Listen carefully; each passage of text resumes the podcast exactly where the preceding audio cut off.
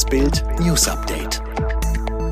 Es ist Samstag, der 21. August und das sind die Bild Topmeldungen. Mehr als 1000 Menschen in Rammstein gelandet. Laschet erfährt viel Gegenwind in Fraktionssitzung. Nächster Lokführerstreik bei der Deutschen Bahn angelaufen. Auf der US-Luftwaffenbasis Rammstein in Rheinland-Pfalz sind hunderte Menschen mit Rettungsflügen aus Afghanistan angekommen. Wie eine Sprecherin des Stützpunkts am Samstag sagte, seien Stand 11.15 Uhr insgesamt elf Maschinen mit rund 1150 Menschen an Bord gelandet. Die Menschen würden in Hangars und Zelten untergebracht und medizinisch versorgt. In Rammstein sollen die Evakuierten auf ihre Weiterführung in die USA warten. Das könne aber ein paar Tage dauern. Bei der virtuellen Sitzung der CDU-CSU-Fraktion hat die Düsseldorfer CDU-Abgeordnete Silvia Pantel Unionskanzlerkandidat Armin Laschet aufgefordert, die Konsequenzen zu ziehen, wenn in zwei Wochen die Umfragewerte nicht besser werden. Wie Bild aus Teilnehmerkreisen erfuhr, habe Pantel an die Verantwortung Laschets für die gesamte Union appelliert und diesen unmissverständlich zum Rückzug von der Spitzenkandidatur aufgefordert. Es ist besser, kurz und schmerzhaft zu reagieren, als gemeinsam unterzugehen, wird Pantel zitiert.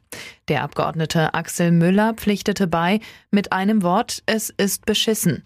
Laschet, der ebenfalls zu der Fraktionssitzung zugeschaltet war, habe auf die Rücktrittsforderung nicht reagiert.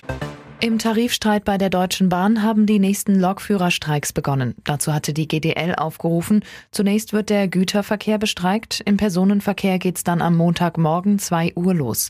Die Lokführer sollen bis Mittwoch früh die Arbeit niederlegen. Die bundesweite Sieben-Tage-Inzidenz bei den Corona-Infektionen ist zum ersten Mal seit Mai wieder auf über 50 gestiegen. Das Robert-Koch-Institut gibt den Wert heute Morgen mit 51,6 an. Bundesweit wurden knapp 8100 Neuinfektionen binnen eines Tages registriert. Das EM-Finale im Wembley-Stadion in London war wohl doch ein Superspreader-Event. Das zeigen Daten der britischen Gesundheitsbehörde, die der Zeitung The Times vorliegen. Demnach sollen etwa 2300 Infizierte in oder am Stadion gewesen sein und Tausende andere angesteckt haben.